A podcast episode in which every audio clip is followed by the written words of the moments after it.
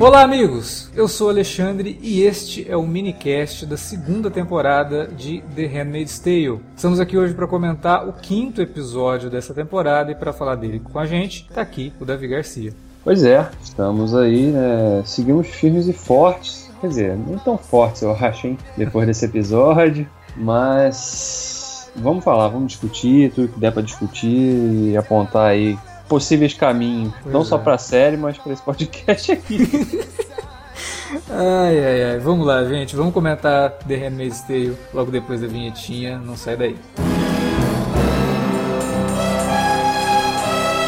Você curte os podcasts do Cine Alerta e quer ajudar a gente a manter esse conteúdo no ar? É muito fácil. www.padrim.com.br barra Cinealerta. Entre lá, dê uma olhada nos planos que temos à disposição e nos ajude. Como um dos nossos colaboradores, você ainda pode participar de hangouts, de sorteios mensais e de um grupo secreto no Facebook, onde você pode dar críticas, sugestões de pauta e muito mais. www.padrim.com.br padrim.com.br barra cinealerta. Entra lá, é rapidinho e você pode ajudar a manter o Cine Alerta no ar com esse conteúdo que você gosta. Fique agora com o podcast.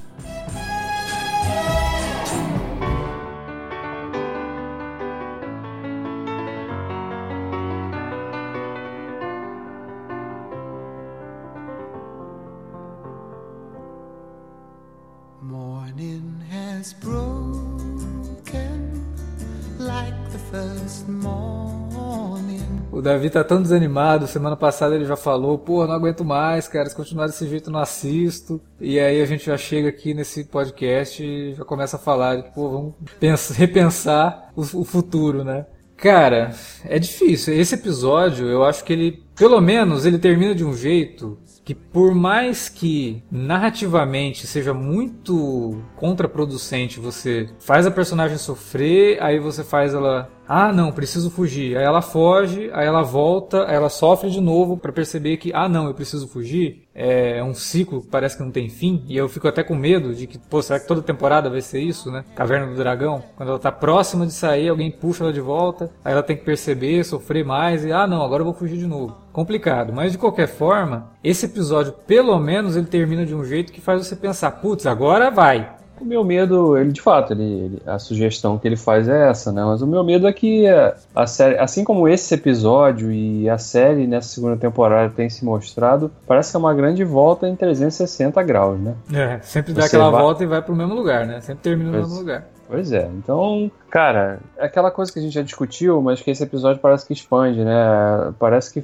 os caras falam assim, pô, beleza, vamos fazer a segunda temporada. Mas onde a gente quer chegar? Ah, depois a gente pensa nisso. Não, cara, você tinha que pensar quando deram lá, ó, vai ter segunda temporada, tá? Porque o público vai cansar, o público já está cansando, muita gente está abandonando a série. E aí não adianta nada, né? Ter renovado a temporada para ela chegar no final com meia dúzia de pessoas assistindo. A série já está renovada para a terceira temporada, né? Sim, sim. Mas quer dizer, isso também pode ser revertido, porque não começaram a gravar nada. E os rumos da série, eles me deixam um pouco desanimados, assim, nesse sentido, né? Embora o final desse episódio ele sustente uma possibilidade de uma, né? Agora sim, vai ter, vai acontecer, vão sacudir o negócio aí. Mas, por outro lado, porque eu fico imaginando o que, que ela vai fazer também. Ah, tá, você não vai, eu prometo, ela conversando com o bebê no final, o bebê na, na barriga dela no final, eu prometo que você não vai crescer aqui. Tá, e você vai fazer isso como? Quando você era só você e você não conseguiu, você vai fugir com uma criança no colo? Como? Você está sob vigi vigilância constante agora, né? Porque todos sabem que você tentou fugir na primeira. Embora a história oficial que eles contem para os vizinhos, para os amigos, é que ela tinha, tinha sido sequestrada. Mas não é isso, não é assim que vai, vai rolar a bola, né? Naquele ambiente ali. E, e, e esse episódio, ele, embora a gente não tenha visto nenhuma grande tortura física nesse episódio, né? É, a gente vê muita tortura psicológica, né? Que é tão ruim quanto. Porque, né, você vê não só a questão do Nick, que ele, né, ele mexe o pauzinho lá para que ele case, é, sabendo que aquilo iria abalar a, a June, Eu, eu, vou te falar que de tudo que o episódio mostra, tem duas coisas que eu gostei bastante e que eu acho que daria para desenvolver muito, que é a trama, a subtrama do Nick e a subtrama da Emily com a Janine. Sim. Eu tava gostando, é. toda vez que mudava, para o campo de concentração lá e mostrava elas, eu falava, cara, tá mais interessante isso aqui o do que. Faz,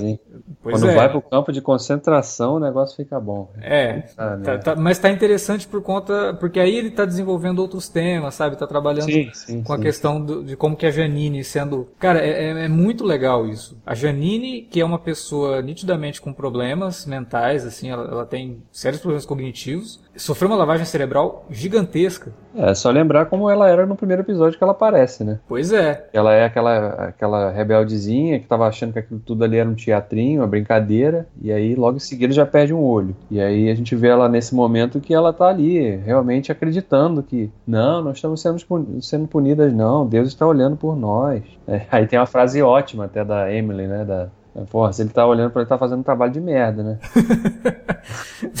É, porque o legal de ver isso é, é, pegar essa personagem totalmente quebrada e que foi transformada e aí retransformar ela em algo que possa desenvolver algum fruto, sabe, no futuro da, da, da série. Eu gosto disso. E a relação dela com a Emily tá, tá, bem bacana. A Emily tá tendo um choque de realidade também, né? Porque ela, ela tava, ela sabe que ela tá vivendo no inferno, né? Como ela mesmo diz ali.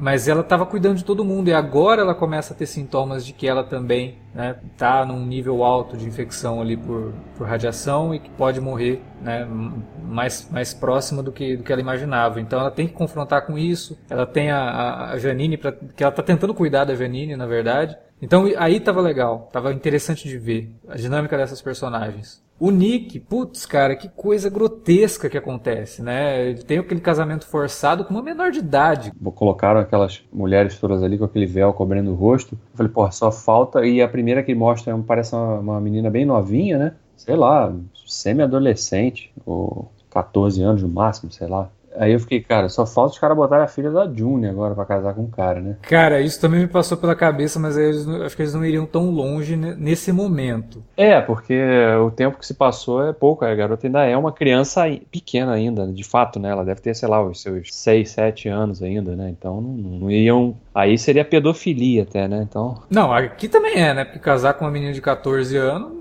deixa de ser. É, eles não, é que eles não falam a idade delas, né? Mas a gente nota. Ah, mas dá pra calcular que... uns 14, 15 no máximo, cara. Não, sim, até não passa de 16, isso eu te garanto. Ah, sim, até porque a conversa da Serena com a menina lá é, né? Ah, e aí teve tempo de despedir da sua mãe, né? Ou seja, ela vivia com a mãe ainda, não tava nem em outro lugar. Então, e, e, eu, eu achei interessante isso, achei interessante, por exemplo, toda a questão do comandante, né, chegar lá no, no chefão e falar, olha, eu queria promover o Nick, alguma coisa assim, mandar ele para Washington. E, pô, o Nick é espião, né? Sim. Aí o cara não deixa, né? Ele fala, não, não, vamos fazer uma outra coisa lá, você tem que manter o cara, tem, você tem que ter perto de você quem você confia, não vai dispensar o cara assim. Né? Então tem essa jogada ali, porque estão de olho nele também, né? Estão de olho no comandante. É, é, uma, uma, estrutura de governo que não confia em ninguém. É. Né? E, é. e, o comandante é um, um, incompetente, né? Porque o cara cita um negócio lá, ele. Ah, é um salmo? Puta, não, não é um salmo. Provérbio. Porra, seu incompetente, tá num governo teocrático e não sabe definir o que é salmo, o que é provérbio, né? Nossa. Então, e aí é nesse momento que eu vi que o, o, o. Semana passada eu critiquei ele, mas nesse momento eu vi o Joseph Fine serve pro papel. Porque eu acho que ele tem uma cara de babaca. E ele ficou bem babaca naquele momento ali. funcionou bem, sabe? É, ele é um personagem que se eu tivesse que apostar, ele não, não sai vivo dessa temporada, né? Ele vai acabar botando os pés pelas mãos em algum momento a gente está vendo que a relação eh, dele com, com esse. com o cara que é o chefe, claramente é o chefe dele, é conflituosa. Não, você é. vê que ele sai chamando o cara, né? O cara tá do lado dele, aí ele vai embora ele sai chamando pelo nome do cara e o cara nem dá bola. Só conversa pois com é. ele porque ele chega do lado depois. Sim. Ele tá bem mal visto, né? Pelo, é. pelo, pelo tem, governo ali. E tem uma coisa que, é, falando da, dos pontos positivos, e uma coisa que eu acho que esse episódio conseguiu destacar bem, é que nesse cenário todo aí, você não consegue ver. Ninguém é feliz, cara. Quem tem o poder não é feliz. Quem, quem tá subjugado, obviamente, não é feliz. Né? Mas é interessante porque você vê naquela, naquela, naquela sequência em que a Serena sai com a, com a June para caminhar e eles encontram aquela outra esposa que teve a, já a garotinha, né? Que é a filha da, da Janine, na verdade, né? É, você vê que a mulher tá claramente totalmente infeliz, né? Ela fala, ah, Deus tá me testando.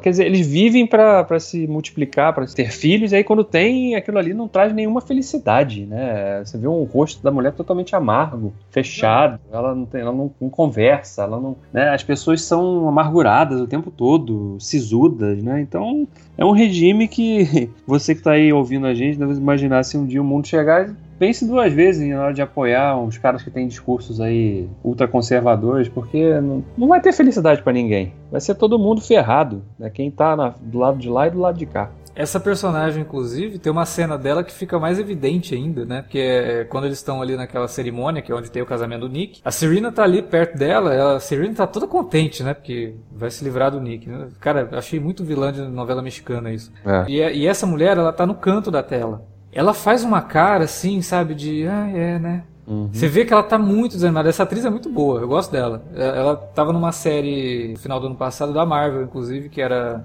Runaways. Uhum. E ela faz a mãe de uma da, da, um dos meninos lá, que é um dos personagens que montam a equipe Runaways. Ela é muito boa e, e, ela demonstra muito isso no semblante dela, sabe? Essa tristeza dela, ela não tá aguentando mais aquilo. O marido é adúltero, ela tem que cuidar de uma criança que não é dela, ela não considera aquela menina como filha dela, isso já ficou claro. Ela não é uma boa mãe, né? É, ela não gosta da criança, tanto que a Serena mesmo fala, porra, toda vez que a gente encosta, ela tá reclamando, né? É. É, então é, é, é isso, é, esse momento que eles vivem ali, não existe essa felicidade que eles pregam pelo amor a Deus e nada disso. Ninguém é feliz ali. Só discurso. É só discurso, exatamente. Só da boca pra fora, né? Inclusive nas cenas em que a gente vê a tia Lídia ali, né, lá, ela também tá ali fazendo um tipo de avaliação da, da própria Serena, né? Ela faz uma crítica até, né? Pra, ah, eu sei que é difícil largar nela, falando que ela, que ela flagra ela ali no cigarro e tal né, os vícios, né? Porque pessoas que têm essa visão totalmente ultraconservadora da Bíblia condenam qualquer tipo de vício, né? E no caso dela era isso naquele momento, né? E você vê que ela está o tempo todo também ali né? E ela fala assim, ah, você aceita um chá? Vou tomar um chá assim, não sei o que. Depois, quando o chá tá pronto, ela, na verdade, não vou ter tempo de tomar chá não, que eu tenho outra coisa para fazer. Na, né? na, verdade, eu acho que isso daí foi uma jogada da tia Lídia, viu? Sim. É eu acho que ela só queria conversar com a, com a, com a é. Serena mesmo pra pegar dela ali o que, que ela tava... Porque nitidamente ela percebeu que a Serena não tá cuidando bem da June, né? Da, da Offred, porque ela, ela fica meio assim, né? Toda, tudo que ela pergunta pra Offred é a Serena que responde, né? Sim. E ela já desconfia. Por isso que ela tenta tirar alguma coisa a mais da, da Serena e dar aquele sermão todo para ela. É, e a Tia Lydia, de novo, é uma personagem. Eu, eu acho que ela é a melhor personagem da série. É, a Endowd é incrível e ela consegue passar uma dubiedade nessa personagem que na primeira temporada a gente não viu isso tanto, mas na segunda ela apareceu três vezes e tá roubando a cena, assim, porque a gente fica com aquele ponto de interrogação. O que, que essa mulher realmente pensa, porque e ela trata perce... a Johnny com certo cuidado, sabe? É, e você percebe que ela tem um desprezo pelo comandante, né? Porque quando, ela, quando o comandante, não, deixa eu te acompanhar ali, levar sua bolsa, ela agradece, não sei o que, depois ela vira as costas, ela, o cara faz um aceno para ela, ela nem olha, né? Ela, tem, ela não tem qualquer consideração, respeito, assim, é, realmente o formalismo exige, mas ela pessoalmente não tem. Aquilo ali é só, né, ela sabe quem são aquelas pessoas ali. É, mas de fato fica essa dúvida, né? Ela sabe porque ela está fingindo, ela está ali tentando trabalhar por baixo dos panos, ou ela é só uma fervorosa crente daquele movimento e que vê aqueles dois ali como pessoas não aptas estarem ocupando aquelas posições ali, né? É, eu, eu, eu, tendo a pensar nessa última opção, de que ela realmente acredita em tudo aquilo e ela deve ficar muito chateada de ver que, como você falou, ninguém é feliz, né? É como se na cabeça dela, pô, a gente fez tudo, né? A gente tá mudou todo o sistema de governo, é, tá colocando a palavra para todo mundo e mesmo assim essas pessoas que estão no topo do poder parecem que não não são felizes com o que tem e tal, com o que a gente proporcionou. Então eu acho que passa um pouco disso pela cabeça dela, mas eu não duvido numa possibilidade dela ser um agente duplo, porque a mulher é ela, ou ela acredita realmente, ou ela tem dó de tudo aquilo que está acontecendo. É, é, muito interessante como que essa, essa atriz ela consegue é, encher de camadas a personagem com um simples olhar ou com uma forma de falar alguma coisa. É, o tom de voz dela. É, não sei, de repente os caras ainda nem decidiram o que fazer com a personagem, mas ela consegue imprimir esse tom de dubiedade tão grande que o que eles decidirem fará sentido, porque É, a, gente, a gente fica, pode ser isso ou pode ser aquilo. Não, né? ela, ela, ela sempre deixa essa dúvida no ar. Porque se ela for vilã, parece. se ela for realmente uma vilã, e a Serena também é vilã, quando as duas estão juntas, você fica torcendo para ela ferrar com a Serena, né? Porque você odeia mais a Serena do que ela agora nesse momento. Sim. Né? Porque parece que ela tem uma preocupação genuína com a saúde do bebê, é, da, da, da June. Né? Então, cria uma, uma, uma, dinâmica bem interessante entre as duas. Né? No momento que elas estavam conversando ali, ela dava aquelas alfinetadas ali, você ficava, porra, é isso, tia Lídia, né? E você fala, não, que isso, tia Lídia, caramba, velha é uma filha da puta também, porra. você fica torcendo por ela quando ela tá com, com a Serena ali. É, e vamos pra June, né? A June, a gente, no último episódio, ela se fecha, inclusive pro público, como a gente tinha falado no final do, do programa. Uhum. E ela fica o episódio inteiro quase num estado catatônico, mesmo, assim, de... Ela se contrai, né, como... Ela mergulha num estado aparente de depressão profunda, né, por tudo aquilo, por ter se frustrado com o plano de ter tentado fugir, não ter conseguido, e voltado para toda aquela situação de novo, e aí ver essa questão do Nick acontecendo também, e as humilhações que vão seguir aquilo ali, não ver a perspectiva de conseguir alguma coisa diferente, é, e o episódio todo ela fica, tanto que ela só murmura praticamente, né, ela quase não abre a boca para falar. Ela fala com a boca fechada, né? Quase. Só sim senhora e não senhora, né? Até a própria Serena fala para ela, porra, por que você tá fazendo isso, né? É, é naquela hora dá vontade de fazer, por que, por que será? O que, que você acha aí, ô, madame? É muito, muito zoada aquela cena. Eu também oh. fiquei assim, pô, a mulher tá agindo como se nada tivesse acontecido, né? É. E ela realmente se fecha durante o episódio todo e tem momentos de, cara, é muito difícil assistir aquilo, sabe? É muito incômodo, é... A coisa do, do quando ela começa começa a ver que tem alguma coisa errada, né? Sim. Que tá sangrando e tal. Sim. É. E aí é. começa a acontecer aquilo e durante o episódio todo. você fala, cara, quando que ela é. vai tomar uma atitude, né? Quando Sim. que ela vai fazer alguma coisa? E quando chega no, nos finalmente ali, acontece um negócio que a gente não fica muito claro o que, que realmente aconteceu, né? A gente tava até discutindo é. isso antes de, gra de, gravar. Pois é, cara, porque a gente, o Nick tá indo lá, né? Saindo da, da, da coisa depois que teve aquela breve conversa ali com o capitão, com o comandante. E aí, de repente, ele ouve um barulho na chuva, ele vai ver e tá é, o corpo dela lá, caído no trás do muro lá. Da onde que ela, que ela caiu? Da onde que ela saiu? Porque as janelas, como a gente já tinha visto antes, são trancadas. O que ela arrumou para conseguir sair ali? Eu achei muito estranho, assim, tudo que acontece antes, porque para ela sair no meio da noite, ter, eu não sei, ficou esquisito, né? De qualquer é. forma, ele encontra ela ali e aí ela é levada para o hospital. Tem toda uma sequência, né, de dela desacordada e tal, e aí, não, o bebê tá, tá vivo. A própria sequência ficou esquisita para mim, porque a gente não. O que, que ela tentou fazer ali? Ela tava tentando fugir, caiu, ela tava tentando se matar, ela tava tentando provocar um aborto mesmo. Qual foi? E, e, mais, quando ela acorda no hospital e né, encosta na barriga, vê que o bebê tá ali ainda, ela, ah, você é durão, hein? Então agora vamos fazer o seguinte, agora eu prometo para você que você não vai crescer aqui. Pô, assim? É, cara, isso daí é, é, o. Eu sei que muita gente que assiste a série tá aceitando isso de boa e tá acompanhando a série, mas a gente assiste muita coisa. E para quem assiste muita coisa, tem, tem certos elementos narrativos que você identifica fácil. Você vê alguma coisa e fala, puta, isso vai dar nisso. Putz, isso aqui já tô até vendo o que vai acontecer. Porque você já tá acostumado. Ou então é incongruência, né? Entre um, um. Saiu do ponto A pro ponto B, né? E, mas tá, mas não, não teve desenvolvimento para justificar-se essa mudança, né? Eu, eu, não acho que é incongruência, é só uma solução fácil de roteiro, sabe? É. Para manter o espectador assistindo a série. É você segurar o teu espectador com exploração da, da, violência de uma forma que a gente até comentou semana passada, até que ponto que isso é para passar uma mensagem e até que ponto que isso é só violência pela violência. A série está começando a cair numa situação que está ultrapassando. E aí é só isso que ela tem a oferecer? Não, não é. É ela tentando se desvencilhar. Aí ela tenta se desvencilhar. Aí ela consegue em partes, aí ela é capturada, aí ela volta, aí ela fica triste, aí ela sofre, aí ela percebe que ela está sofrendo, aí ela tenta de novo. Então esse ciclo que é cansativo é que me deixa na dúvida do quanto que isso é temático, do quanto que isso é significativo para a série, do quanto que isso é relevante para os temas que a série quer abordar, do quanto que isso é só um mero elemento para segurar o espectador.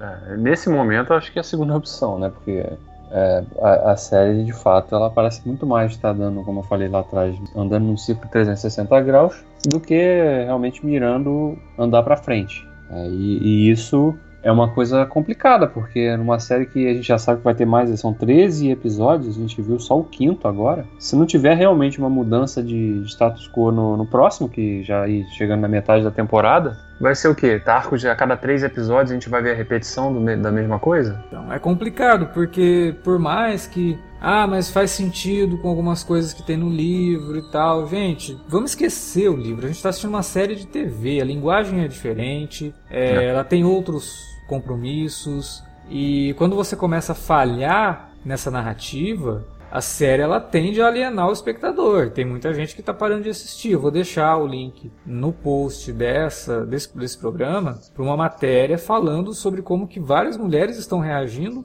ao que a série está fazendo na segunda temporada. Muita gente simplesmente desistiu, parou de assistir. Pois é, e, é e muita cara. gente, inclusive, que leu o livro e consegue ver o que, que os produtores estão fazendo, mas não concorda, porque ao invés de passar a mensagem que deveria passar, acaba soando mais como aquilo que a gente falou, como mera exploração. Né? Exploração de, de, de, de, temas polêmicos, de violência e tal, mas sem realmente se aprofundar na coisa. Como a gente tinha falado de que, ah, pô, é uma série sobre como é fácil é, um governo totalitário se apropriar da democracia e de repente acabar com a tua liberdade. Sim, a gente já percebeu que é uma série sobre isso. Tá, mas e aí? Qual é o próximo passo? Para perceber isso, a primeira temporada para mim já bastou. Ela me deixa bastante assustado. Sim, Beleza, é. vocês me assustaram. E agora? Qual a é a primeira temporada? Ela é realmente o, é aquele é o choque. Né, é o choque ao longo. São 10 episódios que te dão choques, mas não, que não, não, não se repetem tanto, né? São choques diferentes em cima dos mesmos temas, tudo bem, mas que te, te deixam um alerta. Tá, agora a gente já te deu alerta. Daqui para frente, o que, que, que pode se fazer, considerando todo esse cenário? Repetir tudo de novo? Não, né? É, é complicado, porque como esse episódio mostrou, parece que existe uma tentativa de abordar mais, aprofundar mais no sistema de governo. Só que quando você aprofunda no sistema de governo, você vai lidar com um núcleo basicamente formado por homens. É. Aí a série já começa não, totalmente, é totalmente né? formado por homens. Então a série já começa a perder a relevância dela aí. Vai começar agora a falar dos, dos homens. Hum. A não ser que seja para mostrar como eles são fracos, porque eles realmente são, né? a série mostra isso. Eu não vejo muito sentido. E aí a gente vai esquecer a June, vai deixar a June de lado por enquanto. O que vai acontecer com ela? Ela vai continuar cometendo os mesmos erros, porque ela comete muitos erros. A gente falou semana passada, ela, ela dá muito na cara de certas coisas. Né? Aquilo que eu falei lá, de como que ela, ela vê o Nick e já dá um sorrisão, ah, foi hum. por isso que, que a Serena arrumou de, do Nick casar. Sim. Se ela fosse um pouco mais discreta. É porque a gente percebe tambem, os primeiros episódios dessa temporada deixaram bem claro, né? A, da relação conturbada que ela tinha com a mãe, né? A mãe era engajada, ela, a, mãe, a mãe já fez, já estava fazendo a leitura do que estava acontecendo. E ela totalmente, ela se alienando, né? Ela fechando os olhos para as coisas, né? E, e ela não amadureceu. Quando ela acordou, ela já estava nesse mundo caótico. Só que aí é tarde demais, né? Aí você já está sofrendo as consequências daquilo de ter fechado os olhos. E, e, a personagem dela é isso nesse momento, parece, né? Ainda imatura em saber como, como reagir, como agir, né? E como disfarçar as coisas, sei lá tentar encontrar maneiras de, de enganar aqueles algozes ali, né? não dar tanta bandeira para que eles consigam usar aquilo como arma contra ela mesma. E é o que eles fazem nesse momento, né? A Serena faz. Quando ela percebe a ameaça do Nick ali, ela, a Serena inteligentemente até na cena que ela faz aquele comentário no café, né? E o comandante finge que não estava dando importância, mas a gente logo na sequência vê que ele dava muita importância. É complicado porque se cada episódio tivesse algo realmente fechado, começasse, que é uma subtrama, sabe? Para cada episódio ter uma subtrama com começo, meio e fim, é, hum. e que tivesse desenvolvendo algo maior por trás e tal, mas não. Cada episódio é meramente um capítulo de uma história grande. É. E nesse momento essa história está estagnada. Pois é. Não tem história, tá, ela está estagnada. Ela você está lendo o mesmo capítulo e, pô, mas tá, acaba o capítulo? Mas está quebrando aqui no, no, capítulo tem tem você vira a página e parece que está relendo a mesma coisa tá, tá é. bastante complicado a gente não pode esquecer que a gente está comentando aqui é uma série de TV não é um livro né? E série de TV existe uma narrativa que ela precisa é, respeitar algumas coisas para deixar o espectador motivado a assistir, que não seja meramente a exploração, não seja meramente a violência.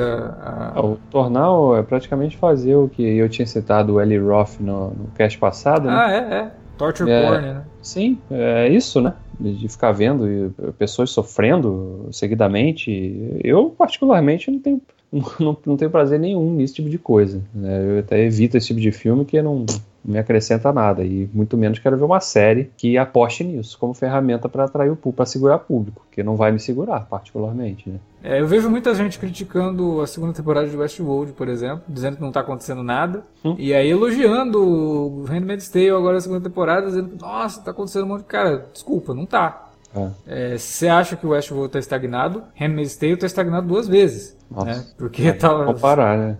Não, não dá. É, e não é nem questão de mistériozinho para descobrir é. no final da temporada, não. É trama, não tá andando, cara. Sim. Narrativamente não tá, não tá se desenvolvendo, não tá evoluindo, tá expandindo seu, seus temas, né? A gente gravou né, sobre Westworld do episódio 4, por exemplo, um episódio tematicamente lotado de, de camadas, cheio de coisas pra gente discutir. A gente não tá conseguindo fazer isso em Handmaid's Tale. É. Porque não tem. Os temas que a série aborda são sempre os mesmos. Quando muda, quando faz uma variação, como é no caso ali da, do campo de concentração, é com personagem secundário e com um núcleo que faz dois episódios que não aparece, sabe? Aí você até esqueceu daquilo tudo, aí de repente tá ali de novo. É, aliás, essa coisa do. As, as, sequências todas naquele campo de concentração também me incomoda. Embora ele, ele tenha realmente coisas interessantes a se tirar por conta da relação da Emily com a Janine. E a Emily é uma personagem que eu gosto muito porque ela é claramente alguém que não, não se não, não fica, não aceita a resiliência daquilo ali,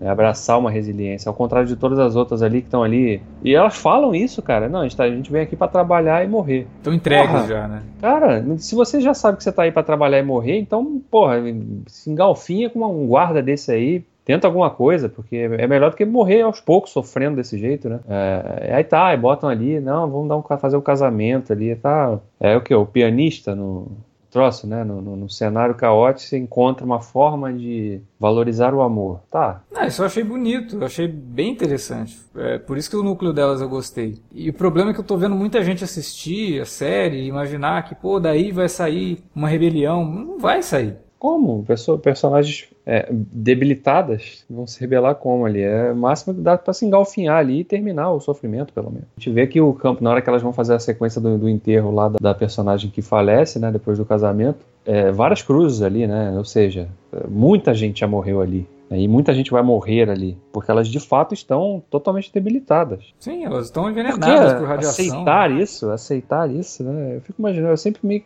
imagino numa situação dessa. Eu não ia aceitar esse troço de jeito nenhum. É, a Emily realmente não aceita, ela tenta ser útil ali, né? É. Mas como eu falei, ela é confrontada com a ideia de que, olha, você se esqueceu, mas você também está envenenada, né? Então, uhum. é, é como se ela tivesse um wake-up call ali, né? Quando ela tira o dente. Não sei, talvez aconteça alguma coisa no futuro. Mas é um dos núcleos que me deixa interessado. Todo o resto, cara, saímos de, um, de, uma situação para ir para a mesma situação que a gente estava no final da primeira temporada.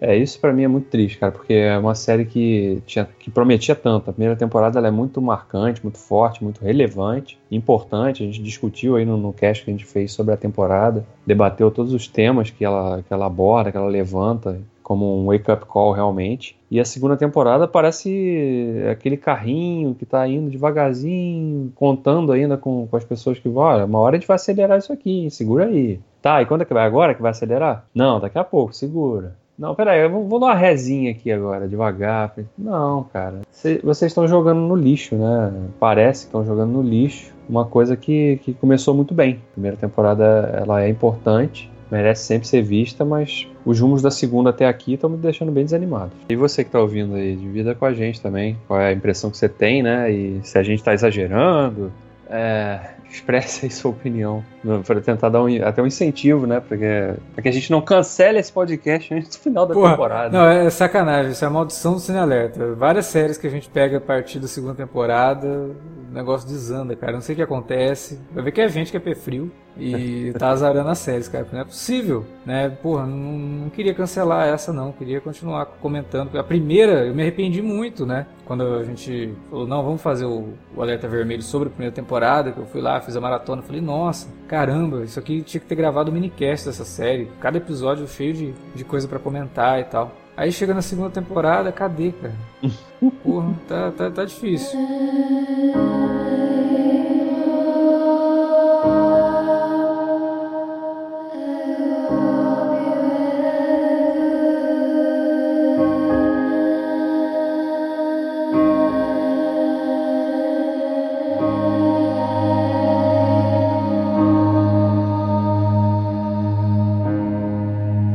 isso que a gente tinha para falar sobre The Handmaid's Tale nessa semana. A gente espera que vocês estejam gostando dos minicasts, apesar do nosso desânimo. Faça como o Davi falou ali no, no bloco anterior, comente aí, fala pra gente o que vocês estão achando dessa segunda temporada e dos nossos programas. Se você não quiser comentar, você pode mandar um e-mail para alertavermelho@cinealerta.com.br ou você pode conversar com a gente nas redes sociais, facebook.com/cinealerta ou arroba cinealerta no Twitter. Você pode utilizar as redes também para divulgar o nosso conteúdo. Não são só os minicasts de The Handmaid's Tale que a gente está produzindo, a gente está fazendo também os minicasts de Westworld. E esse final de maio agora vai ter um monte de podcast aí, toda semana tem alerta de spoiler. Duas semanas seguidas e logo depois vem um alerta vermelho bem nostálgico, que vai ser bem legal e bem divertido. É, a gente espera que renda uma, uma discussão bem, bem bacana para vocês. Então é isso, semana que vem a gente se vê com Handmaid's Tale. Valeu pela audiência, até a próxima.